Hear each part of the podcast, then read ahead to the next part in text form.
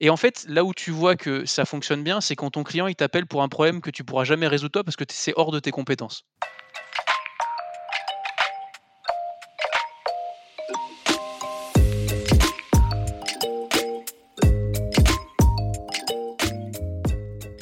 Bonjour et bienvenue dans CSM Co, le podcast du succès client et de ceux qui le font. Je suis François Decaux, senior CSM chez LinkedIn, et dans ce podcast, je vous propose d'aller à la rencontre de ceux qui travaillent au succès client. CSM bien sûr, mais aussi leurs managers, clients, partenaires technologiques ou collègues viendront à votre rencontre, partager leurs bonnes pratiques, vous inspirer et vous recommander des outils ou des ressources pour évoluer dans votre approche du succès client et votre rôle. Mon objectif, c'est de vous permettre de repartir avec des idées et des outils très concrets que vous pourrez appliquer dès demain dans votre organisation, quel que soit votre rôle, votre secteur d'activité ou la taille de votre entreprise. J'espère que vous êtes aussi curieux et passionné que moi. Installez-vous confortablement, prenez de quoi noter plein de bonnes idées, et c'est parti pour un nouvel épisode.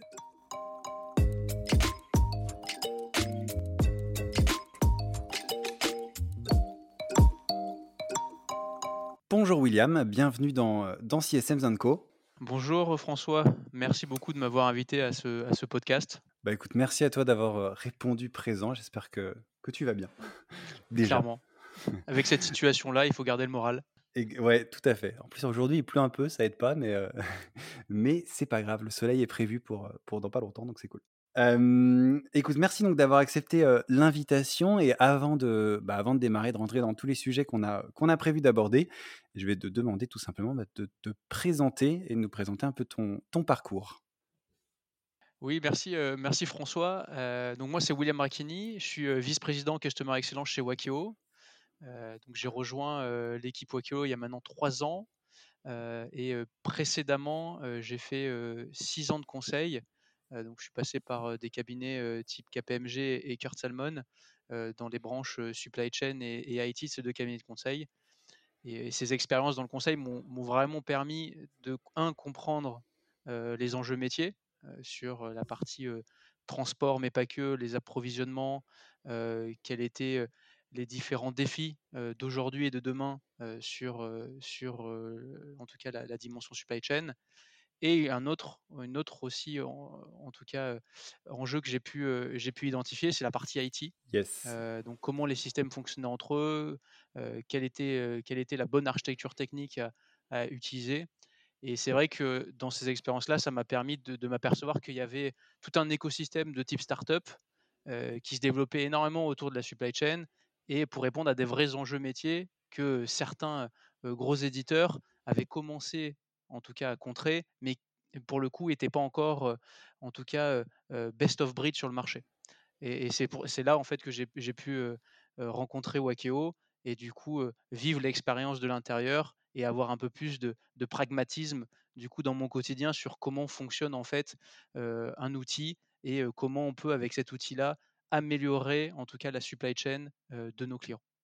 Yes, top. Et donc tu as parlé de Wakio, en effet, on y vient. Est-ce que tu peux nous expliquer un peu bah, ce que fait Wakio, quel est le voilà, l'objectif de l'entreprise, comment vous travaillez, etc.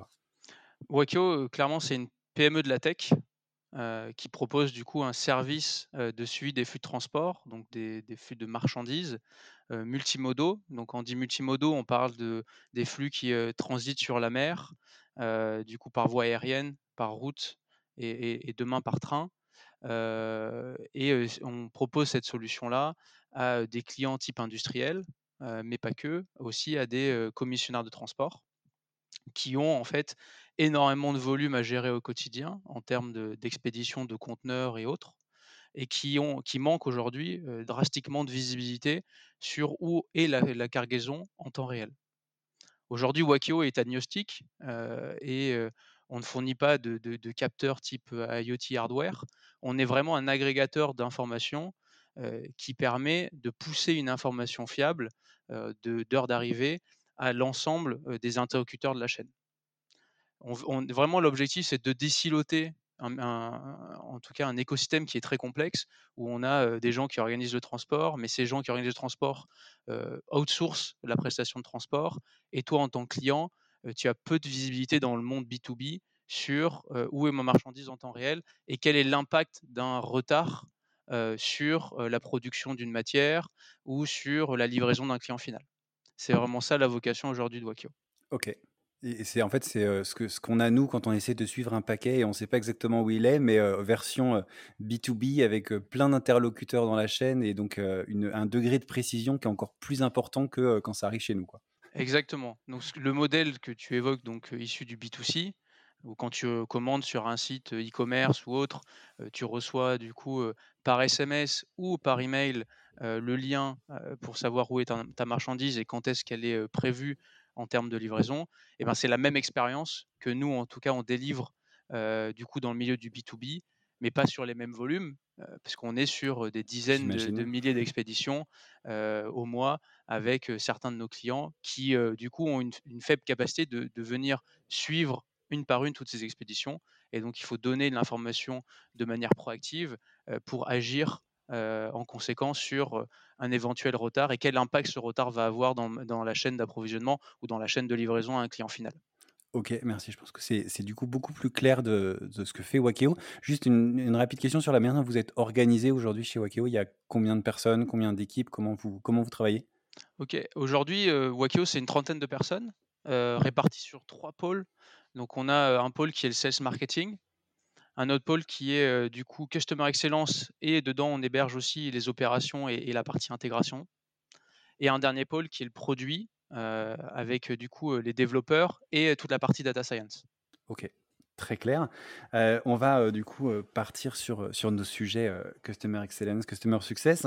Et je voulais démarrer avec une petite anecdote que tu m'avais racontée quand on avait préparé l'épisode et que je trouvais assez, assez rigolote, on va dire, et intéressante. C'est donc tes débuts en tant que CSM, tu es sur un, un event, il y a quelqu'un qui vient te, te voir, tu te présentes et ton interlocuteur éclate de rire et te demande il est où le Customer Failure Manager?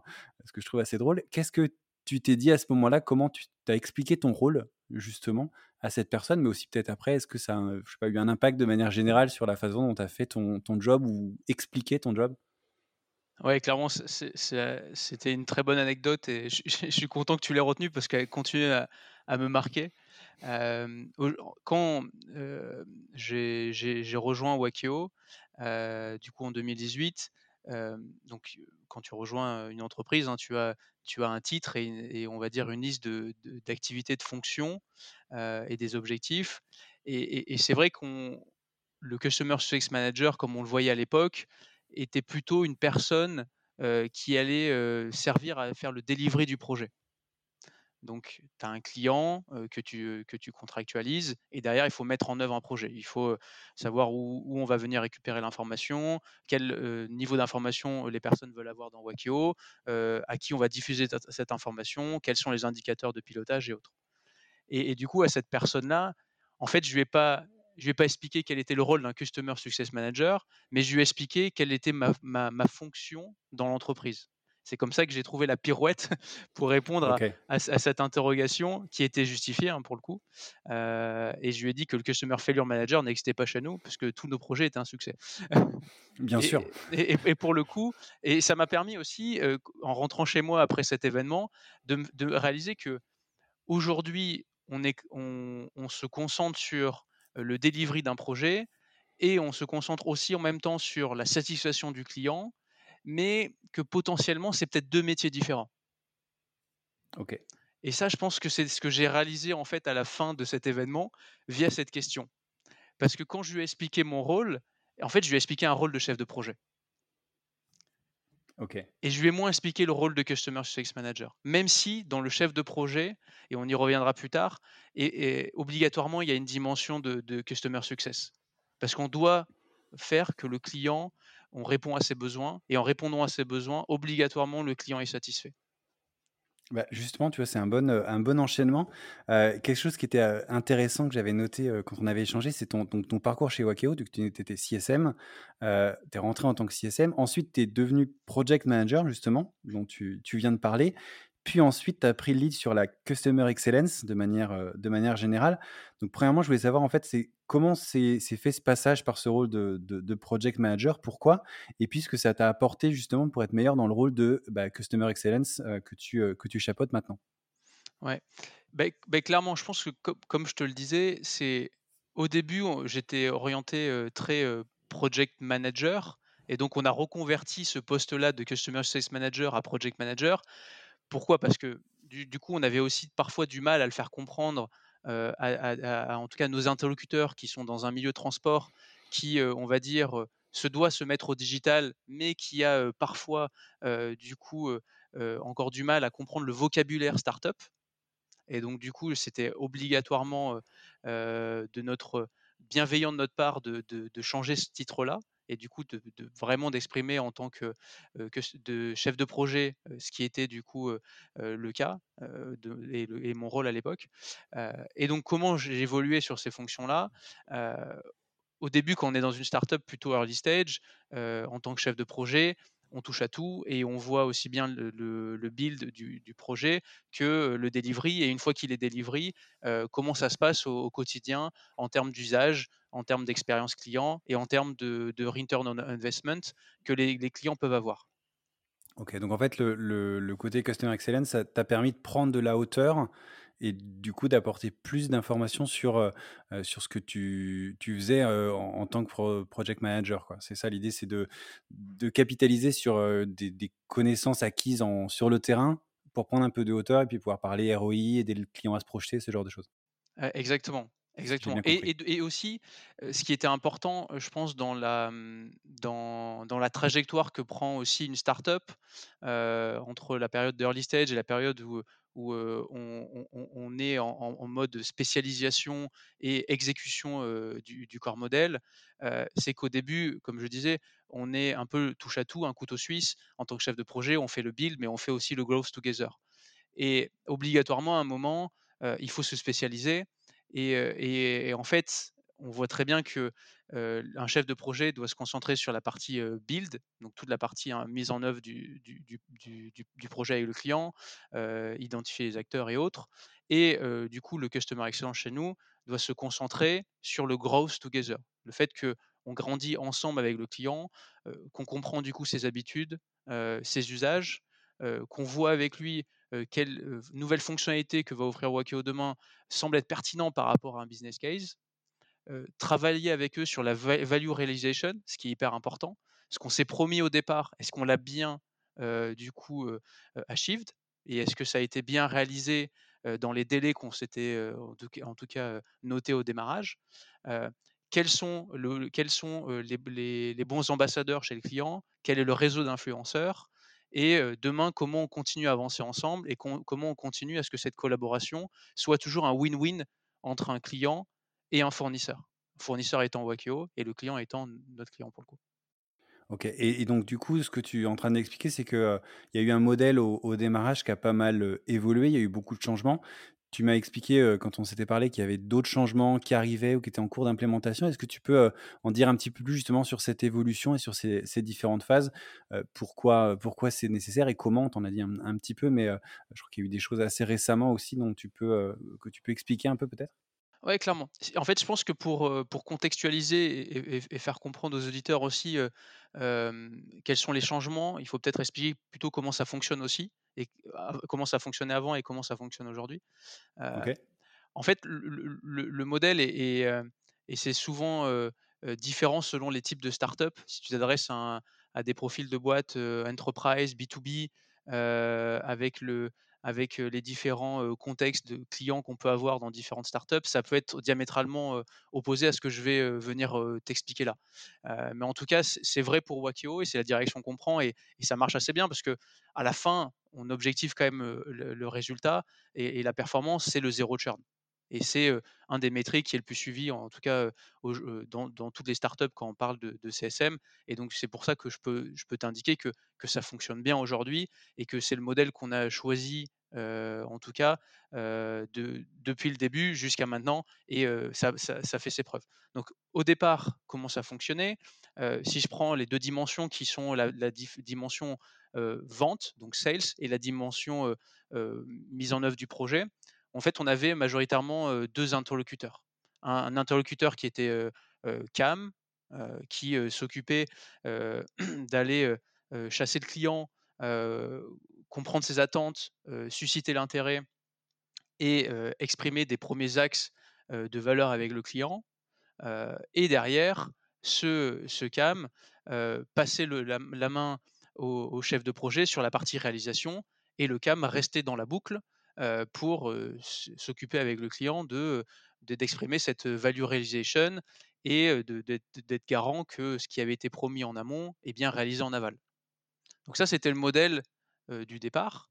Et au fil de l'eau, quand on a grossi notre portefeuille client et quand on a grossi en termes de nombre de personnes, on a, on a cherché à se spécialiser.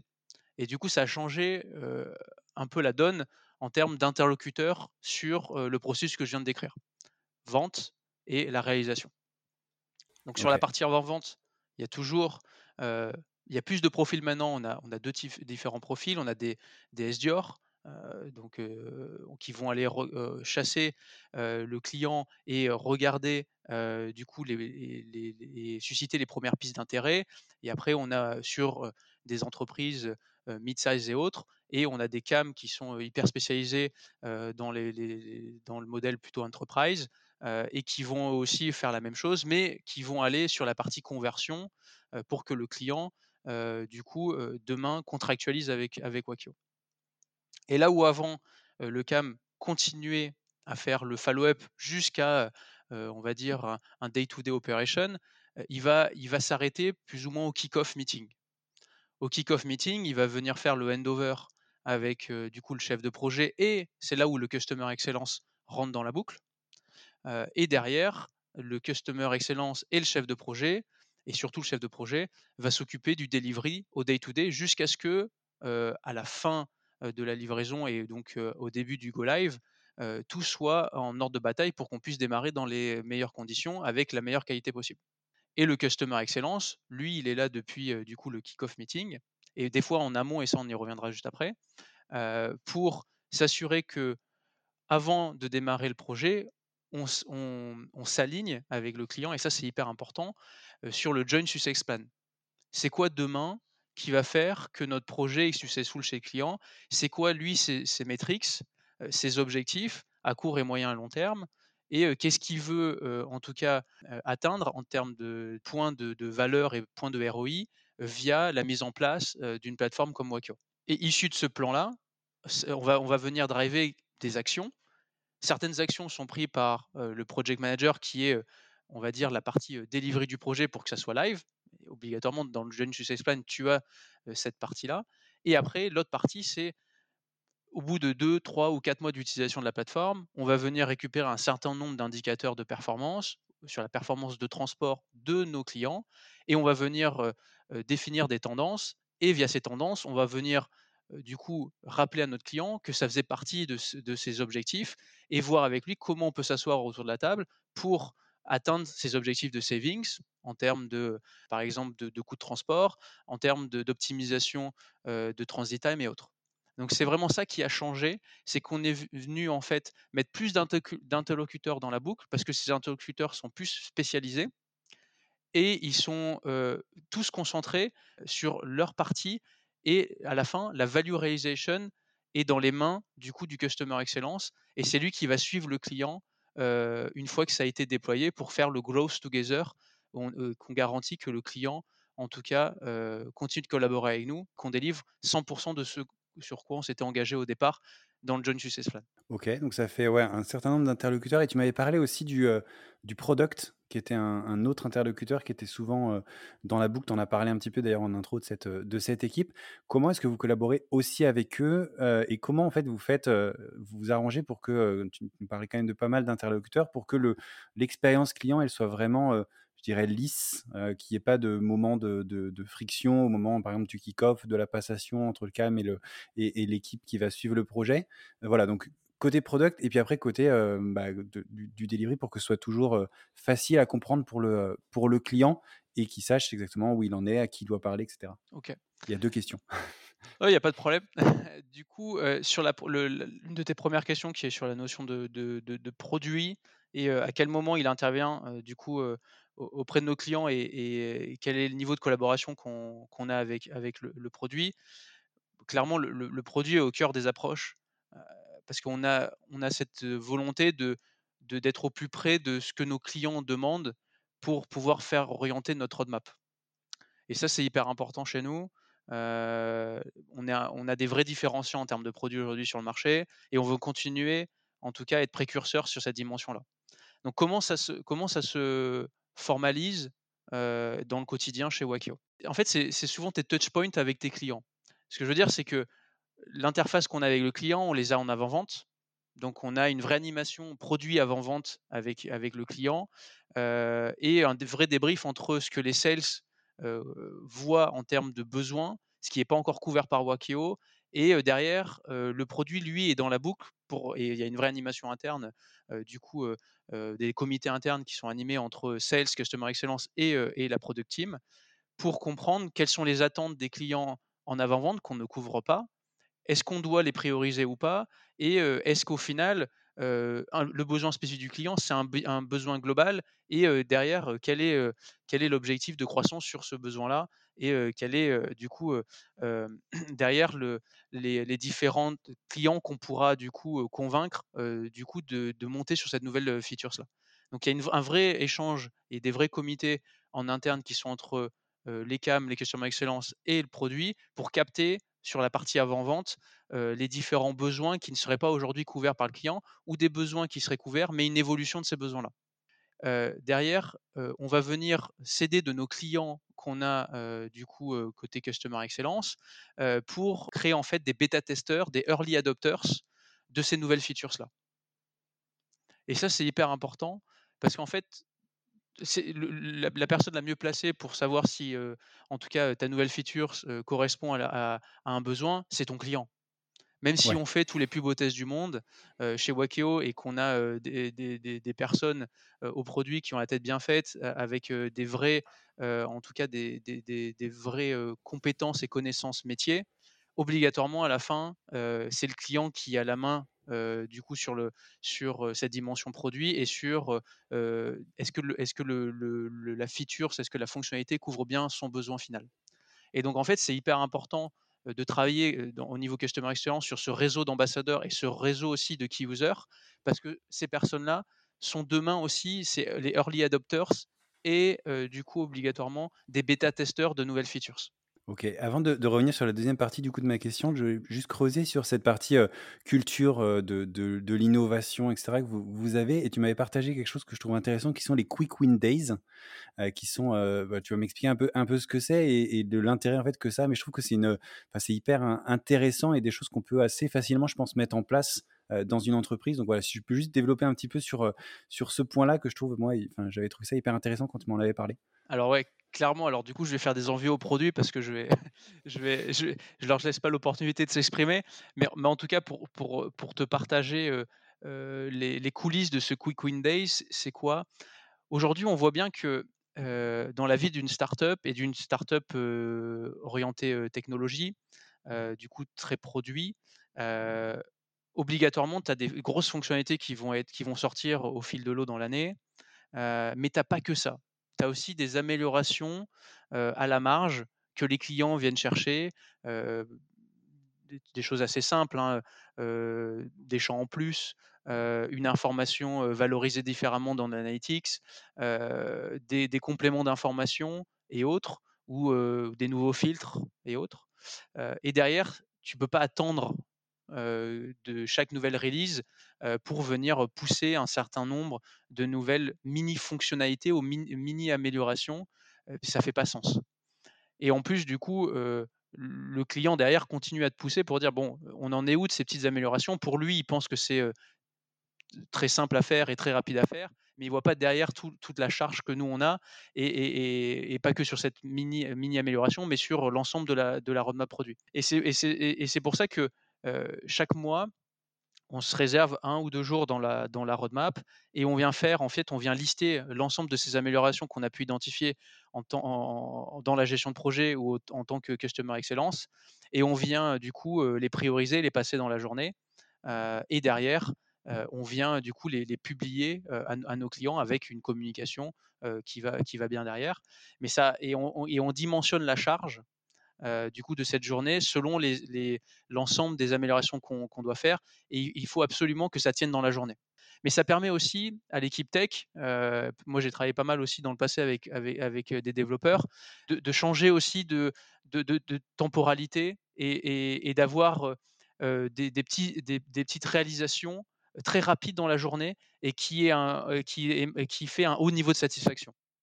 Tu vois, c'est comme quand tu commences un projet, tu sais que tu pars un peu dans un tunnel pendant deux ou trois mois.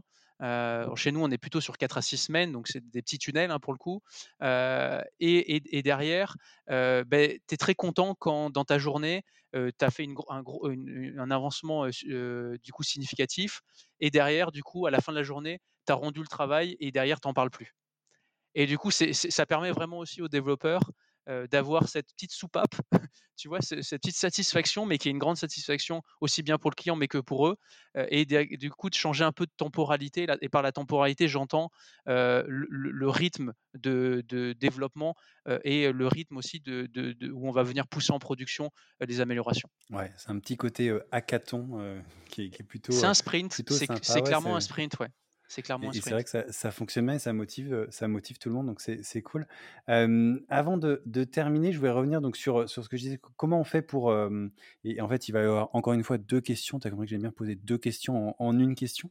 revenir sur ce côté, donc sur le nombre d'interlocuteurs et comment on fait pour fluidifier le parcours client avec tous ces interlocuteurs et qui me renvoie à une autre question qui est sur la partie, une question qui fait souvent un peu débat dans le monde des CSM, c'est le côté est-ce que le CSM s'occupe de l'upsell ou pas? Euh, et comment il garde cette casquette de trusted advisor quand c'est le, quand c'est le cas. Donc voilà, parce que, tu peux m'en dire un peu plus sur la façon dont toi tu, tu vois les choses euh, et, comment vous faites euh, côté Wakeo. Donc d'abord sur le parcours client et comment on fait en sorte qu'il soit lisse avec tous ses interlocuteurs, tu l'as un peu évoqué. Mmh et ensuite cette partie, est-ce que le CSM doit s'occuper de l'upsell ou pas? Comment vous faites et quel est toi ton point de vue? Mmh. Alors déjà dans ta, dans ta première question, l'expérience client, le fait que ça soit lisse, il y a déjà un élément de réponse parce que l'expérience client, elle est aussi bien de la première fois que tu as le premier première introduction auprès du client jusqu'à ce que ton, ton client achète ta prestation, ton service. Mais néanmoins, il faut qu'il ait toujours un peu un fil conducteur. Et le fil conducteur, il est porté aussi par la personne. Et c'est là où je te rejoins aussi. Et du coup, c'est un vrai, un vrai défi que parce que comme tu, as pu le voir dans, notre organisation, tu as un CAM, tu as un Customer Excellence, tu as un chef de projet, tu as un produit. et donc, tu te dis, ah bah tiens, quand je rentre chez Wakio, en fait, je parle à, plusieurs, personnes en même temps. Et, du coup, c'est un peu compliqué de trouver mon fil conducteur. Ce qui n'est pas vraiment le cas. En fait, comment ça se passe en, réalité? C'est que, du coup, dans la partie CAM, ce qui va se passer, c'est que le Customer Excellence, chez nous, il a aussi un rôle de pre-sales.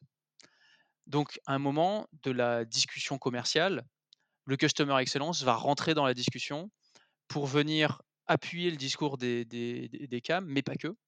Il va pouvoir aussi venir délivrer toute l'expérience qu'il a pu accumuler au fil des années en tant que chef de projet, pour, pour, ma part, mais aussi au fil, de, au fil des différentes discussions qu'il a au quotidien avec, avec ses clients qui suit dans son portefeuille.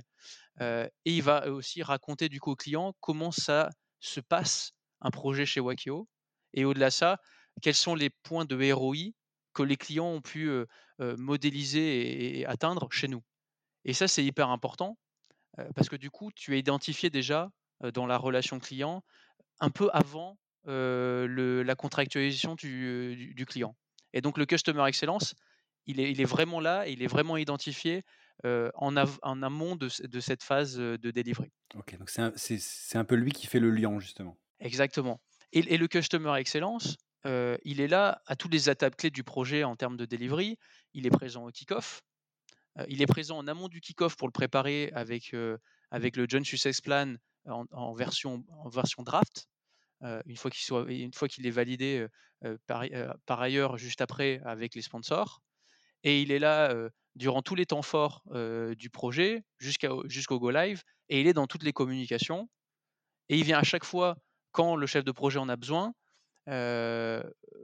pousser une information au client sur ah ben voilà, un autre client chez nous a pu objectiver cette performance-là via ces indicateurs-là. Aujourd'hui, vous n'êtes pas en possession de ces indicateurs-là. Nous, on va vous aider à les, mettre en œuvre et on va vous aider à les mettre en œuvre. Et ça ne sera pas dans une étape 1, ça sera dans une étape 2 et on va travailler ensemble pour le faire. Et en fait, du coup, le, client, il a toujours le customer excellence dans le viseur, entre guillemets, parce que c'est lui qui l'accompagne aussi bien au début du projet que à la, sur, la, sur, la, sur, la, sur la longue durée de, de, la collaboration. Ok, et du coup, ce Customer Excellence, est-ce qu'il s'occupe d'un upsell ou pas? Est-ce que alors comment c'est chez vous et toi quel est ton point de vue d'ailleurs sur le sur le sujet?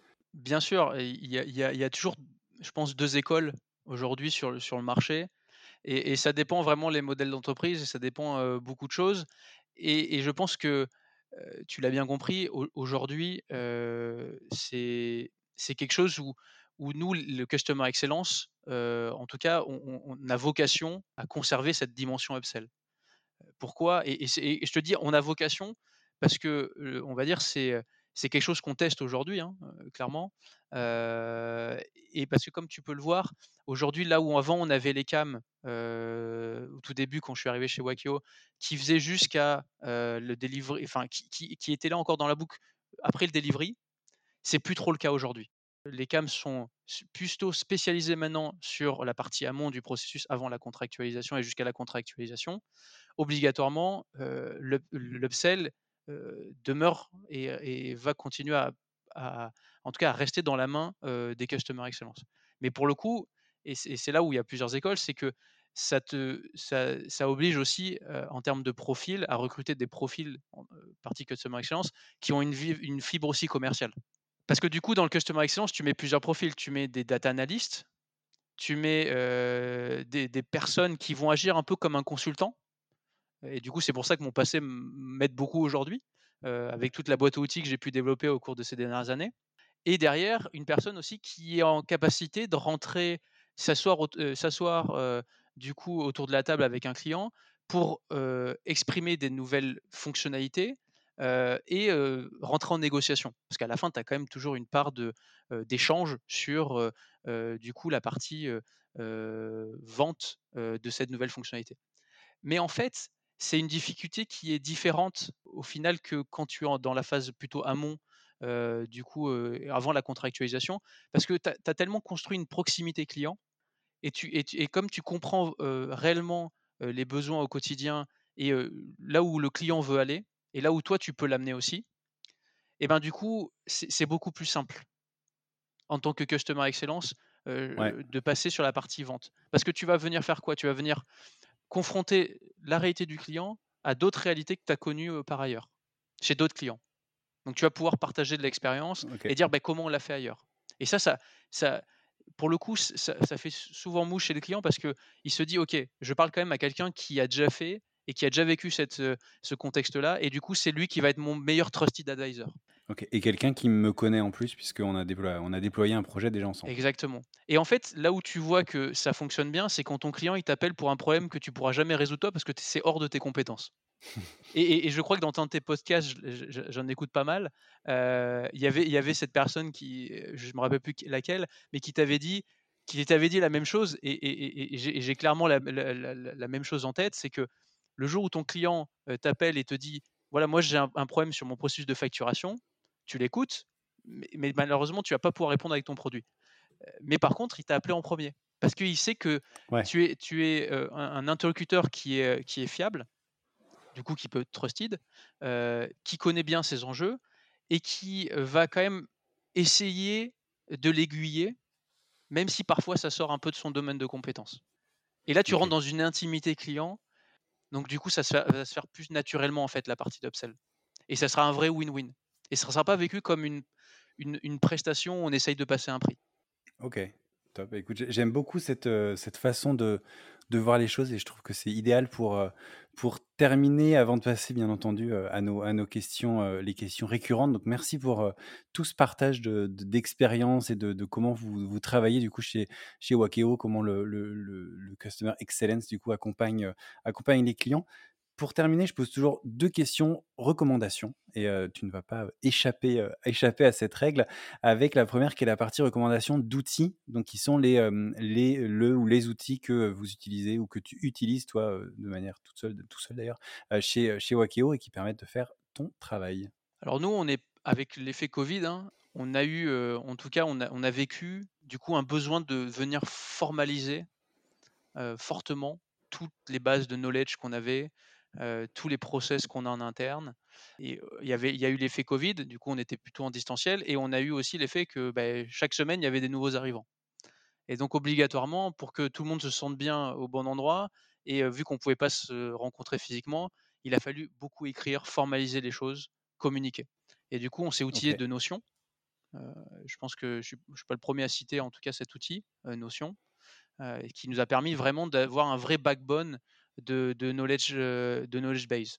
Et d'ailleurs, ce qui était intéressant, c'est que comme les nouveaux arrivants, heu, n'avaient pas du tout de connaissance de qui étaient les clients de qui et comment ça fonctionnait, et ben, nous, avec l'équipe Customer Excellence, on est venu, heu, faire des cartes, par client de c'était quoi les contextes, clients, quels étaient les enjeux, quelle était l'équipe qui a été déployée, quels étaient les temps, les timings, quels étaient les les les les bloqueurs, qu'on a identifiés, comment on les a, heu, résolus. Hem et derrière, heu, quels sont les points de rue que le client, heu, va chercher, quel est le joint success plan? Et où on en est par rapport à la cible?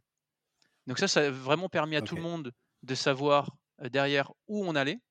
Parce que chez Wakeo, en fait, ce qui est assez intéressant, ça ça répondra pas à ta question, mais je vais je vais y venir, c'est que et je j'ai pas eu l'occasion de le dire, mais tout le monde est customer oriented. Et ça, c'est hyper important, je pense, dans une organisation et ça transpire vraiment chez nous. Et comment ça se transpire chez nous? C'est qu'en fait, au-delà de d'avoir de l'écrit, tous les lundis, on fait une roadmap transverse de la boîte. Même si après on va faire des sprints, individuels, ou collectifs, avec chaque personne de la practice. Mais on a une roadmap globale de la boîte où on va dire où on en est en termes, de projet. C'est quoi, les les différents, axes qu'on va venir déployer chez le client et ça tout le monde l'entend. Aussi bien le data scientist qui est, du coup dans ses algos, que le développeur qui, voit aussi, qui est en train de développer une fonctionnalité que le client va utiliser demain. Et du coup, c'est hyper important que tout le monde sente derrière que, en fait, on travaille pour nous, mais on travaille surtout pour le client et à tous les niveaux de la de boîte. Et je pense que No Notion, au-delà de l'oral dans ces meetings de roadmap, tous les lundis et ben, Notion a vraiment permis de faire plus transpirer, de faire plus prendre connaissance à tout le monde, quels étaient les enjeux détaillés de chaque client. Même si pour une population plutôt dev, ça va moins parler, mais au moins il sait chez un client ce qu'on fait, heu, q quel est le timing du projet et comment lui contribue à ce qu'on arrive en fait demain à ce que le client, heu, ça soit un win-win. Donc Notion, très clair. ah bah, Notion donc c'est vraiment la base de de de KM, Knowledge Management.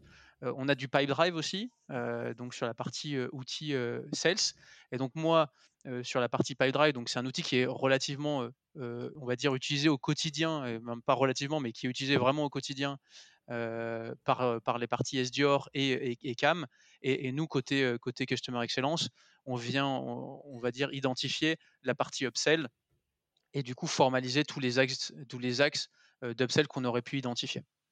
Et et quel est le plan d'action qu'on va venir mettre en œuvre, du coup pour, arriver à cet upsell-là?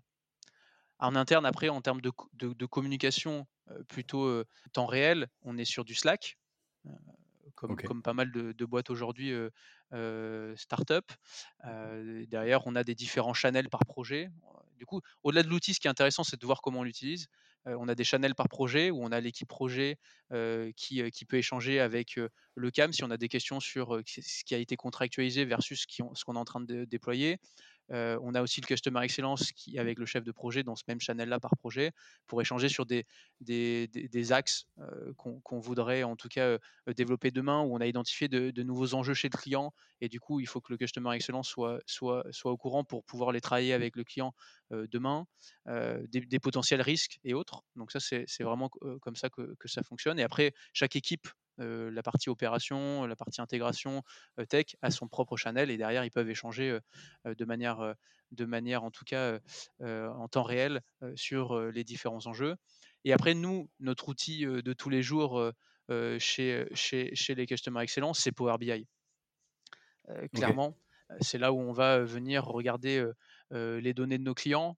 Alors aussi bien, le suivi des volumes, heu, puisqu'on est sur, des expéditions, donc voir comment, quelles sont les évolutions de volume du client, heu, voir aussi, quelle est la performance du client, pour, venir, définir des tendances et derrière, pousser ces tendances-là au client en disant: «Bah regarde, peut-être sur cette route-là, heu on a une déviation de X jours par rapport à, ton plan de transport et c'est récurrent sur les, X dernières semaines.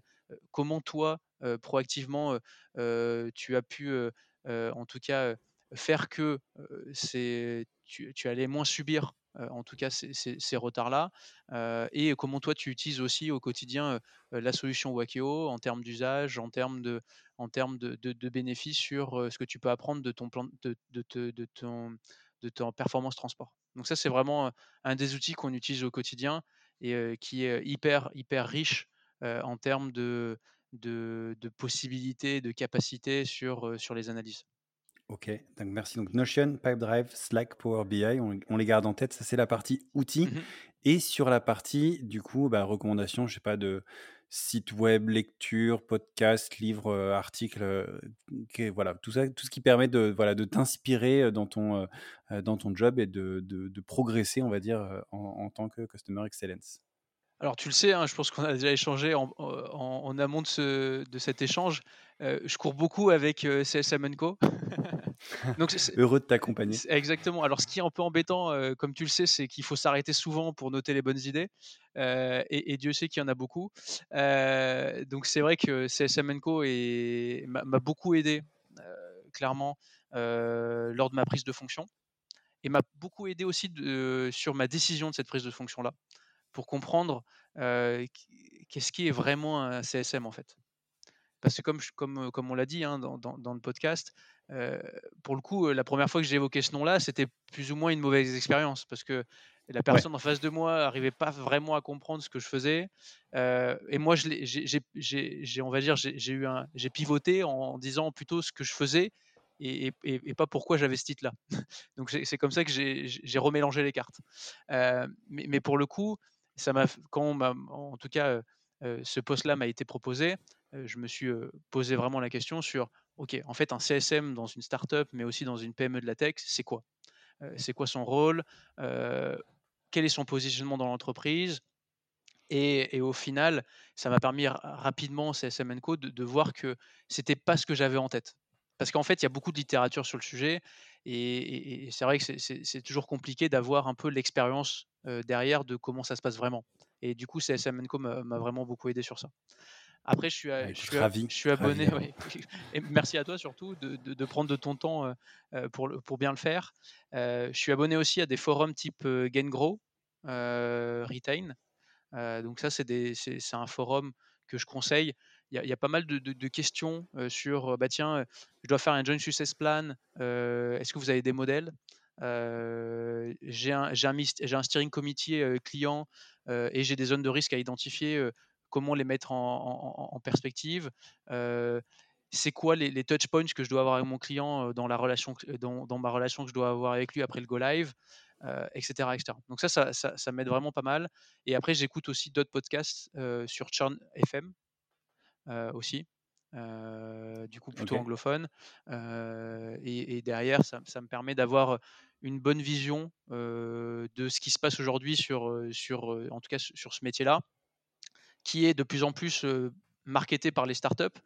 Mais au final, quand on lit les fiches de poste, on, voit, on voit toujours des fois deux ou trois dimensions, type la gestion de projet et autres. Et du coup, c'est jamais, c'est parfois pas très clair sur ce qu'on doit faire en tant que, en tant que CSM. Et après, au-delà de ça, c'est comment on doit structurer aussi l'équipe en tant que en tant que en tant que responsable du coup customer excellence donc le, du coup nous c'est le CSM chez nous hein, c'est customer excellence et ça ça, ça, ça m'aide beaucoup au quotidien au final Ok, eh ben, écoute, merci pour, pour ces recos, merci pour tout ce que tu as partagé et puis pour ton retour sur, sur le podcast aussi. Toujours agréable de voir que, ça, que c'est utile. Donc merci beaucoup pour, pour tout ce que tu as partagé aujourd'hui. merci pour ton temps. Merci à toi François. et écoute, encore, encore bravo pour, pour ton investissement du coup sans relâche sur, sur le fait de partager ces expériences-là à, plus de personnes au, quotidien. Donc merci beaucoup. En tout cas, j'étais très content de, de, participer à ce podcast-là avec toi. Eh ben, merci d'avoir accepté l'invitation et puis à, à très vite pour, pour de nouveaux épisodes.